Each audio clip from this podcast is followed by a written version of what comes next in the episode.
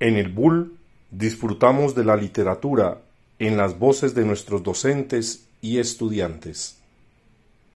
Buenos días, mi nombre es Julián Alzate del grado 10.2 de la institución educativa Bernardo Uribe Londoño y hoy vengo a hablar del texto Diles que no me maten del autor Juan Rulfo. La historia comienza cuando unos soldados, después de casi 40 años de perseguirlo, atrapan a Juvencio Nava, que ahora era un anciano cansado y sin fuerzas de tanto huir. Juvencio, cuando era joven, había matado machetazos a su compadre Don Lupe, porque éste se negaba a darle pastos para su ganado cuando la sequía estaba acabando con ellos. A partir de allí, Juvencio perdió todo, hasta su mujer, y tuvo que vivir una vida miserable de fugitivo.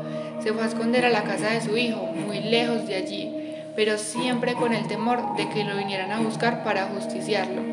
Un día, cuando ya no lo esperaba porque creía que lo habían olvidado, lo atrapan los soldados cuyo comandante era nada más y nada menos que uno de los hijos del difunto, que siempre vivió esperando el momento de hacer justicia por la muerte de su padre. Es así que no pudiendo escapar a su destino, es fusilado de la peor manera juvencionado.